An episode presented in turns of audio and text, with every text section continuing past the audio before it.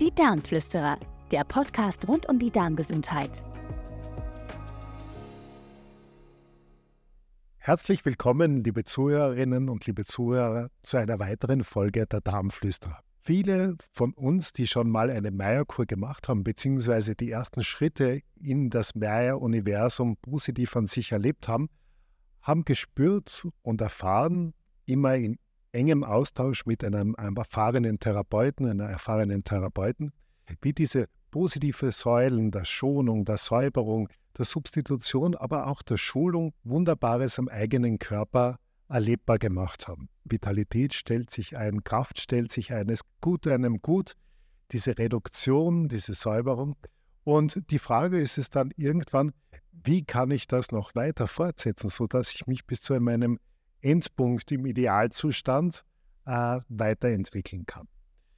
Dazu freut es mich heute, eine erfahrene Meierärztin, Allgemeinmedizinerin und Didaktin, die Frau Dr. Sonja Schutkowski aus dem schönen Tirol bei uns willkommen zu heißen. Äh, sie vereint das Wissen über die Schulmedizin mit den äh, Kenntnissen und mit den Erfahrungen, wie man in, über Yoga oder in der Meditation und in der Phytotherapie Positives bewirken kann für unsere Patienten. Liebe Sonja, darf ich dich noch mal kurz bitten, erstens herzlich willkommen in unserer Session und zweitens, äh, wie würdest du es angehen? Worauf glaubst du, äh, ist besonders Wert zu legen, wenn es darum geht, die Patienten gut nicht nur nach Hause, sondern in den Alltag vor allem zu entlassen nach einer durchgemachten Meierkur? Ja, zuerst möchte ich mich mal bedanken für die Einladung. Ich freue mich auf unser heutiges Gespräch. Ähm, so wie du gesagt hast, die Meierkur äh, ist ganz eine wertvolle Zeit, die uns aus dem Alltag rausholt. Sie dauert allerdings nur ein bis drei Wochen und man kann aber das Thema Darmgesundheit nicht auf ein bis drei Wochen pro Jahr reduzieren, sondern wir müssen jeden Tag etwas für unseren Darm tun. Das kann man mit Training vergleichen. Äh, auch wenn man zum Beispiel Muskelaufbau macht, muss man jeden Tag etwas tun, um Erfolge zu sehen. Und bei unserem Darm ist es genauso. Das heißt, die Meiermedizin ist ein langfristiges Konzept. Wenn es um die Langfristigkeit geht, dann möchte man diese Langfristigkeit so angenehm wie möglich erleben normalerweise. Und gerade was das Essen betrifft, gibt es ja doch den einen oder anderen Aha-Moment während der Kur, dass man auf einmal unglaublich effektiv sein kann und trotzdem unglaublich viel Genuss und Freude verspüren kann beim Essen, auch wenn es im ersten Moment karge Kost ist. Was würdest du meinen? Was ist wichtig? Äh, wichtiger? Ist es das, was man isst zu Hause oder das, wie man isst zu Hause? Beides ist wichtig. Beides ist ganz, ganz wichtig. Ähm, wie man essen soll, das kann man aus Sicht der Meiermedizin ganz klar beantworten. Langsam essen und gut kauen. Äh, genau das üben wir ja während der Kur. Und ähm, die Verdauung beginnt im Mund, deshalb ist das Kauen so wichtig und natürlich auch das Einspeicheln. Und äh, nur so wird die Nahrung für den nächsten Schritt der Verdauung gut vorbereitet. Und damit das im Alltag gelingt, ist es wichtig, dass man ausreichend Zeit fürs Essen einplant. Also das ist schon mal ähm, der erste Punkt, den wir ähm, bedenken müssen, wenn wir zurück in den Alltag kommen, wenn wir zurück von der äh, Kur nach Hause gehen äh, und äh, das, was wir in der Kur gelernt haben, dann auch in den Alltag äh, mit hineinnehmen wollen. Das klingt wunderbar, weil es ist ja wirklich Quality Time, die man damit verbringt, sich zu nähern, sich was Gutes zu tun und auch Geschmack, äh, äh Explosionen zu erleben, wie auch der Peter Meyer schon ein bisschen aus, in Aussicht gestellt hat. Darf ich dich bitten, wir haben ja so unterschiedliche Antriebe, wenn es darum geht, ins Essen hineinzugehen, in die Mahlzeit hineinzugehen, vielleicht auch eine Mahlzeit vorzubereiten.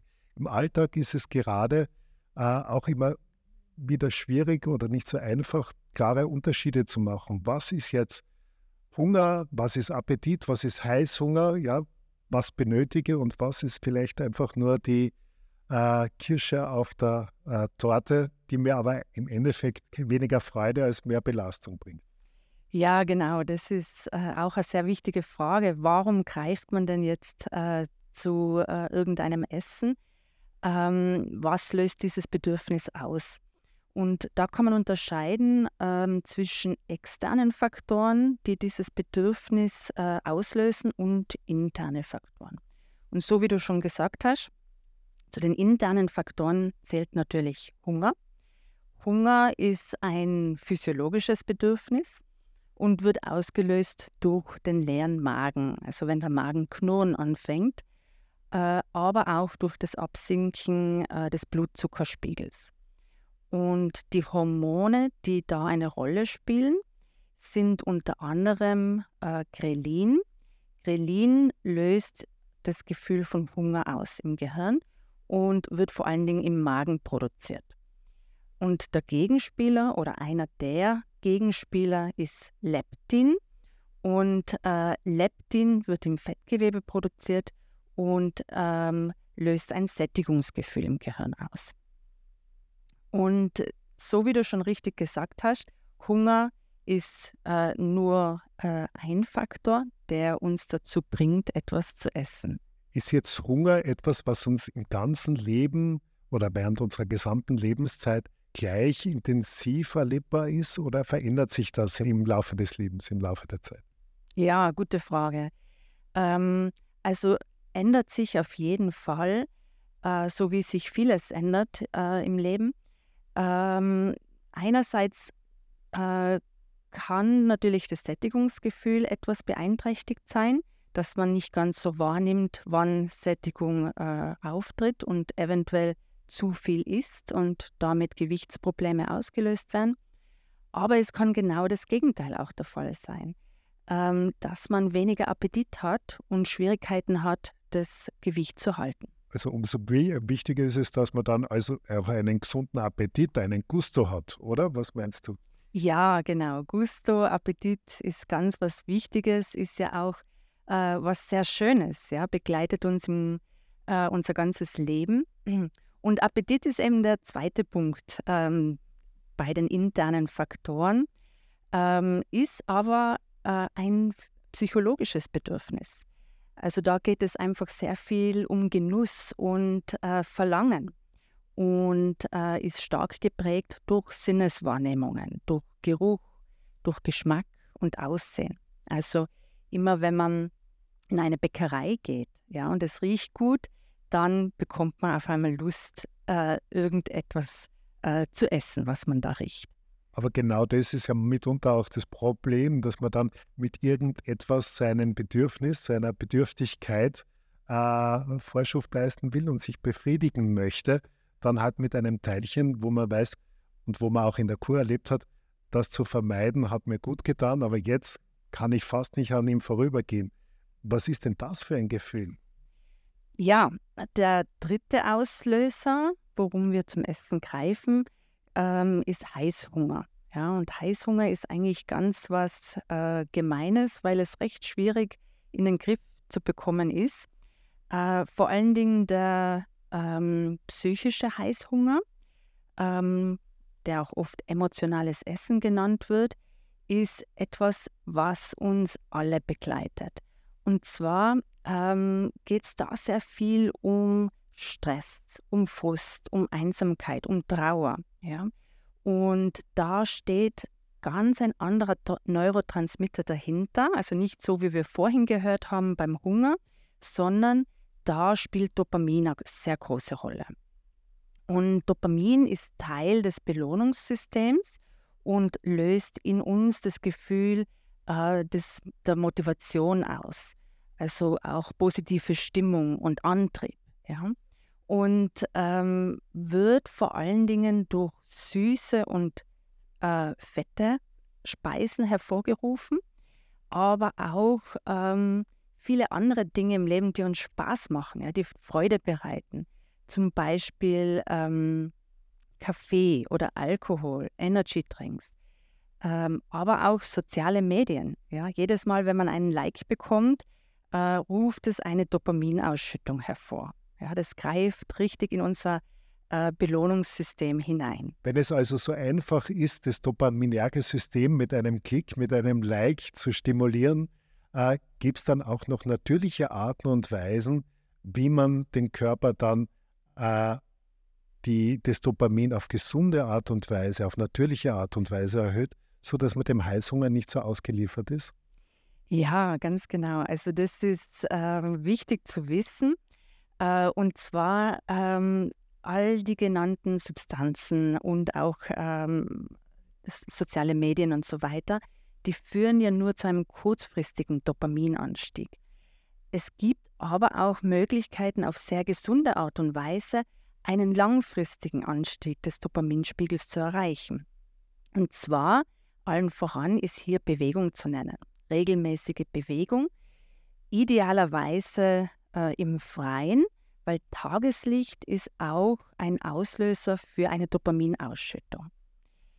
Dann aber auch ausreichend Schlaf. Ja? Guter, effektiver Schlaf führt dazu, ähm, dass wir von den Neurotransmittern auch äh, ausgewogen sind, unter anderem eben Dopamin.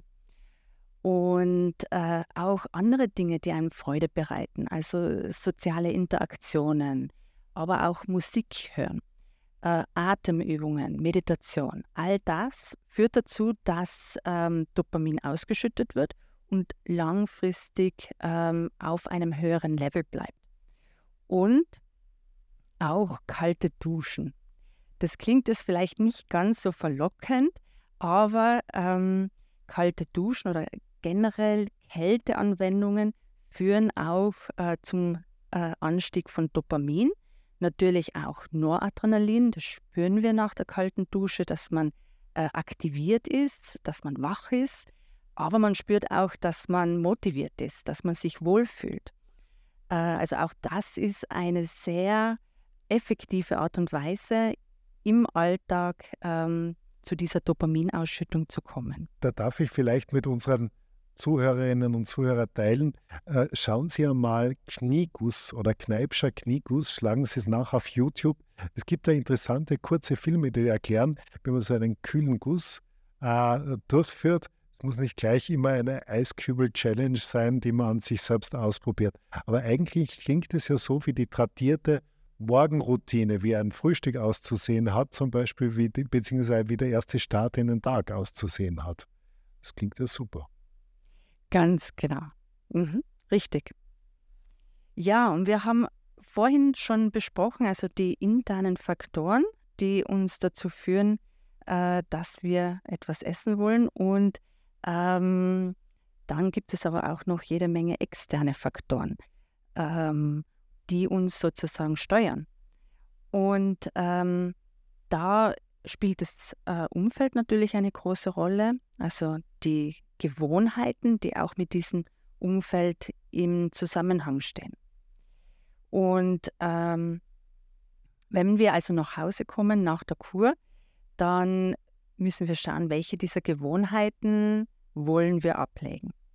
Und äh, zu diesen Gewohnheiten gehört zum Beispiel ähm, nach dem Abendessen vom Fernseher noch etwas naschen oder ähm, auch die Süßigkeiten-Schublade. Auch das ist Teil von unserem Umfeld, ähm, was dazu führen kann, dass wir essen, obwohl wir gar keinen Hunger haben. Was würdest du denen, äh, denen von uns raten, die am Ende eines Tages nach Hause kommen und dann sich zusammensetzen mit Familie oder mit Lebensgefährten, Lebensgefährtin und dann in diesem ersten gemeinschaftlichen Moment dann so richtig ans Abendessen gehen. Äh, hast du da Alternativvorschläge oder auch einfach Hinweise, wie man sich das besser noch gestalten kann, damit man nicht so in die Falle tappt? Ja, also das späte Abendessen ist für viele äh, eine Herausforderung. Ähm, die einzelnen Familienmitglieder kommen ja zu unterschiedlichen Zeiten nach Hause und meistens wartet man, bis alle da sind, ähm, weil beim Abendessen natürlich auch der soziale Kontext eine große Rolle spielt. Und ähm, da ist es sinnvoller, dass man versucht, ähm, das Abendessen so früh wie möglich ähm, in den Tag einzuplanen und auch ein leichtes Abendessen. Und ähm, wenn andere Familienmitglieder später nach Hause kommen, dass die vielleicht dann äh, separat essen. Man kann ja trotzdem sich dann zum gemeinsamen Tee noch an den Tisch setzen und dann so das, äh, den gemeinsamen Abend genießen. Aber so diese Regelmäßigkeit oder Routine ist etwas, was da die persönliche Energie sparen hilft auf der einen Seite und einem auch erlebbar macht, dass äh, man sehr klar weiß und unterscheiden weiß, welche Form des Hungers ist es, wo bin ich bedürftig und äh, wie kann ich diese Bedürftigkeit befriedigen. Ganz genau, richtig. Gibt es rund um das Thema Hunger oder Heißhunger vielleicht noch so einen Aspekt, auf den man aufmerksam machen kann? Was mir nämlich auffällt, manchmal hilft es mir dann einfach einen Schluck Wasser zu trinken und das, was mich vorher noch unglaublich angesprochen hat, verliert auf einmal seinen Reiz ein bisschen sehr zu meinem Wohl. Ja, genau, weil oft ist es einfach Durst oder eigentlich äh, eine leichte Dehydration, die man gar nicht so richtig wahrnimmt und dann mit äh, Hunger verwechselt. Und äh, so wie du sagst, es ist viel besser, zuerst mal zum Glas Wasser zu greifen und etwas zu trinken, statt gleich äh, wieder in die Süßigkeiten-Schublade oder sonst irgendetwas zum Knappern zu holen. Wenn es ums Knappern geht, während der Kur hat man ja bis zum ja, äh, hat man sich ja quasi auf eine andere Wahrnehmungsebene hinaufgehoben, indem man anfängt, so richtig zu knappern und richtig gut zu kauen und so richtig einzuspeicheln, was ja wirklich eine tolle und spannende Erfahrung ist, die man auch dann im Alltag ohne Probleme auch integrieren kann oder immer wieder einüben kann. Äh, das, was sehr oft dann allerdings als Frage auftaucht, ist das, was sollen wir essen zu Hause? Ja, in der Kur ist es oft ganz strikt und, äh, und, und, und sehr konsequent vorgegeben von dem begleitenden Therapeuten und äh, der Therapeutin. Jetzt im Alltag äh, gibt es auf einmal viel Spielraum und manchmal auch nur eingeschränkte äh, Entscheidungsmöglichkeiten. Die Nahrung, die wir während der Kur zu uns nehmen, unterscheidet sich ja dann wieder komplett von den äh, Ernährungsgewohnheiten, die wir zu Hause dann wieder äh, umsetzen. Aber da ist dann die Frage, wenn man nach Hause kommt und man möchte sich gesund ernähren, was soll man denn jetzt wirklich essen? Äh, das Internet ist ja voll ähm, mit äh, Vorschlägen für Diäten und ähm, Ernährungsmöglichkeiten. Also da ist es ja ganz schwierig, ähm, die richtige Form zu finden. Aber mh, hm, da setzt sich äh, inzwischen ein Konzept durch, ähm, was ich sehr alltagstauglich empfinde. Und zwar ähm, der gesunde Teller, der 2011 von der Harvard University entwickelt worden ist und der jetzt ähm, mehr und mehr die Ernährungspyramiden ablöst. Ähm, mit den Ernährungspyramiden hat man sich ja immer sehr schwer vorstellen können, wie das dann konkret ausschauen soll. Aber der gesunde Teller ähm, stellt es sehr anschaulich dar. Und ähm, auch bei uns setzt sich dieses Konzept inzwischen erfreulicherweise durch. Und wenn man sich das anschaut, ähm, man muss nur suchen nach dem Begriff gesunder Teller, dann sieht man, dass das ähm, sehr ähm, einfach aufgebaut ist. Und zwar ähm, der gesunde Teller besteht zur Hälfte äh, aus Gemüse, Salat und Obst, ähm, sozusagen Lebensmittel, die viele Ballaststoffe enthalten. Und die Ballaststoffe, die sind ja sehr wichtig für unsere Darmbakterien. Und ähm, wenn wir viele Ballaststoffe zu uns nehmen, dann ernähren wir unsere Darmbakterien. Und wenn wir da auch auf äh, eine möglichst hohe Vielfalt achten, äh, also eine hohe Diversität am Teller haben, dann kommt es auch zu einer hohen Diversität im Darm. Und genau das wollen wir erzielen. Also äh, viel Gemüse, auch Salat, äh, ein bis zwei Stück Obst am Tag äh, und da möglichst viel Vielfalt. Darf ich da kurz nachhaken? Und zwar ist es also gut, dass man mit, jetzt hat man die Meierkur gemacht, drei Wochen lang mit Rohkost sehr äh, ist man sehr vorsichtig umgegangen, beziehungsweise der Großteil von uns hat sich praktisch erspart einmal, damit man diese leichte Verdaulichkeit und die bestmögliche Regeneration im Darm erreichen kann. Und äh, jetzt habe ich da diesen, diese, diese wunderbaren, gesunden Teller vor mir stehen mit dieser Vielfalt an regionalen und saisonalen Früchten, aber auch eben an Gemüsen. Äh, wie schaut es aus mit der Rohkost äh, und auch mit diesen Gemüsen? Kann ich da gleich in die Vollen gehen oder äh, was würdest du raten? Bei der Rohkost müssen wir ein bisschen aufpassen und langsam starten. Also generell äh, bei Gemüse und ganz besonders bei Salat langsam starten und, und steigern, weil es sonst zu Verdauungsstörungen kommen kann. Also da muss sich unser Darm dann nach der Kur erst wieder daran gewöhnen. Und ganz speziell bei der Rohkost, weil die Rohkost für unseren Darm eine große Herausforderung ist. Und es muss nicht Rohkost sein aus Sicht der Meiermedizin, ähm, weil wenn man die Lebensmittel schonend zubereitet, dann bekommen wir auch ganz viele Vitamine und äh, Nährstoffe.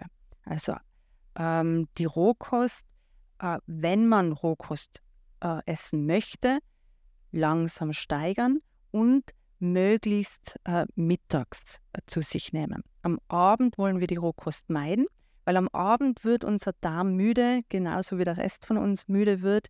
Ähm, das hängt mit der Melatoninproduktion am Abend zusammen.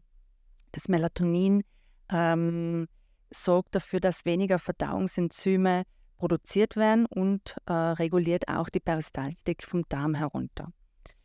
Und äh, von dem her bei der Rohkost ähm, in kleinen Mengen anfangen und langsam steigern, wenn man das möchte und wenn man es verträgt. Also da muss man einfach äh, in den Körper hineinhören, was einen gut tut. Liebe Sonja, dann ist beim gesunden Teller jetzt einmal die eine Seite geklärt und gefüllt. Da liegt das gute Gemüse, das Obst, äh, die Früchte äh, der Umgebung und wartet darauf, verzehrt zu werden. Was liegt denn nun auf der anderen Seite des?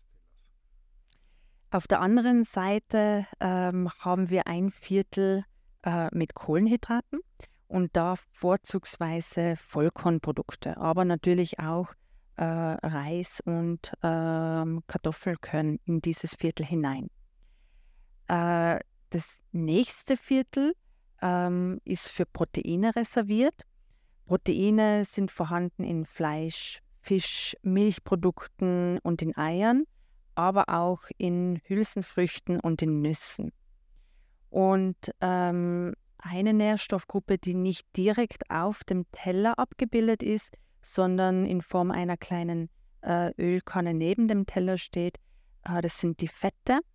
Äh, Fett ist nicht generell schlecht, ähm, sondern äh, wir schauen, dass wir tierische Fette reduzieren und dafür mehr pflanzliche Fette in unsere Ernährung einbauen. Da ganz besonders Olivenöl. Es ist reich an Omega-9-Fettsäuren und auch Leinöl, was ja in der Meiermedizin ganz einen wichtigen Stellenwert hat, wegen der Omega-3-Fette. Jetzt wird immer wieder gefragt, darf man mit diesem Öl noch kochen? Das ist eine sehr gute Frage. Mit dem Leinöl leider nicht. Das äh, können wir zum Beispiel über den Salat drüber geben. Oder auch wenn das Gemüse dann schon fertig auf dem Teller liegt, kann man noch etwas Leinöl dazugeben. Also äh, Leinöl dürfen wir nicht erhitzen. Es muss auch äh, kühl und dunkel gelagert werden, damit es länger haltbar ist. Das heißt, wir müssen es im Kühlschrank aufbewahren. Olivenöl hingegen dürfen wir erhitzen. Ähm, darin kann man zum Beispiel Gemüse gut erhitzen. Das eignet sich da besonders gut und ähm, äh, verändert das Olivenöl auch nicht. Du, in unserem Alltag ist ja das Angebot und gerade dann auch in der Arbeit, wenn man in einem Mensa ist, beziehungsweise in einer Kantine, äh, oft immer sehr hoch, mitunter auch sehr hoch verarbeitetes äh, äh auf dem Speiseplan, beziehungsweise äh, sehr attraktiv dargeboten und angeboten. Es muss nicht immer der Schokoladeregel sein. Äh, es kann halt auch schon einmal so ein Granola-Regel sein, der da so in der Auslage liegt. Wie siehst du das mit den hochverarbeiteten Lebensmitteln? Was muss man bedenken? Hm, ja, also die hochverarbeiteten Lebensmittel äh, wollen wir versuchen zu vermeiden. Ja? Äh, sie enthalten viele Zusatzstoffe, bei denen man einfach noch nicht weiß, wie sie sich langfristig auf unsere Gesundheit auswirken. Ähm, es sind auch oft, äh, ähm, es wird auch oft Zucker beigemengt. Also es enthält zugesetzten Zucker und äh, macht dadurch natürlich Lust auf mehr und äh, man isst dann auch mehr, als man eigentlich geplant hat. Also hochverarbeitete Lebensmittel möglichst meiden, sondern lieber selbst zubereiten. Dann weiß man, was drinnen ist. Das fühlt sich dann wahrscheinlich auch besser an am Ende des Tages. Ganz genau, es fühlt sich deutlich besser. Wenn es um besser und um gut geht, äh, kommt man einfach, und das haben wir mit der Muttermilch schon aufgenommen, am Zucker nicht ganz vorbei. Und die Frage stellt sich, wie gehe ich denn mit dem Zucker um? Gibt es da eine Möglichkeit, äh, mir äh, die Süße im Leben zu erhalten? Oder muss ich äh, auf ganz exotische äh, Zuckerersatzstoffe oder Austauschstoffe umwechseln? Was ist da deine Einschätzung und Empfehlung? Ja, ähm, Zucker ist das Zweite, was wir äh, nach der Kur, besonders nach der Kur, meiden sollten. Ähm, ja, äh, Thema Zucker ist für die meisten von uns eine große Herausforderung und da kann ich nur aus eigener Erfahrung sprechen. In meiner Ausbildung, also während dem Turnus, war ich der totale Zuckerjunkie. Ja, für mich war die Nachspeise eigentlich wichtiger als die Hauptmahlzeit. Also ich war da ganz tief in diesem Teufelskreis äh, drinnen und, ähm, und ich kann nur aus eigener Erfahrung sagen, es ist leichter, eine Zeit lang komplett auf Zucker zu verzichten, als den Zucker nur zu reduzieren.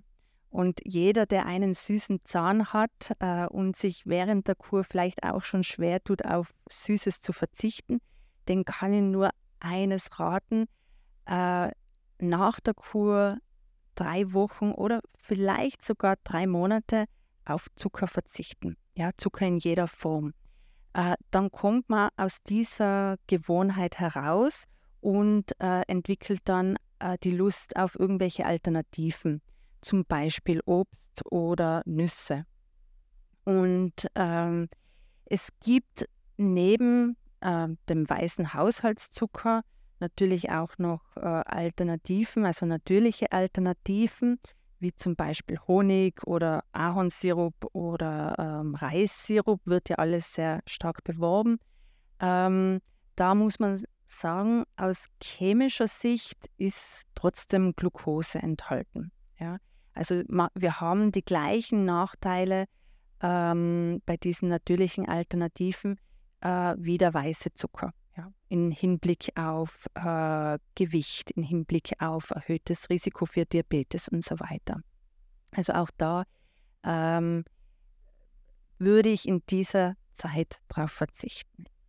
Es hat ja vor kurzem eine Publikation gegeben, die nochmal zusammenfasst die Erkenntnisse zum Thema äh, Zuckeraustauschstoffe und Herzgesundheit, die nochmal darauf hingewiesen haben, dass sich damit keine Verbesserung äh, des Outcomes, also der äh, Erkrankungswahrscheinlichkeit oder der Überlebenswahrscheinlichkeit ähm, ein, erreichen kann, indem man Zucker eins zu eins mit zum Beispiel dem Zuckeraustauschstoff wie einem Saccharin äh, zum Beispiel ähm, einsetzt, bei den Getränken zumindest.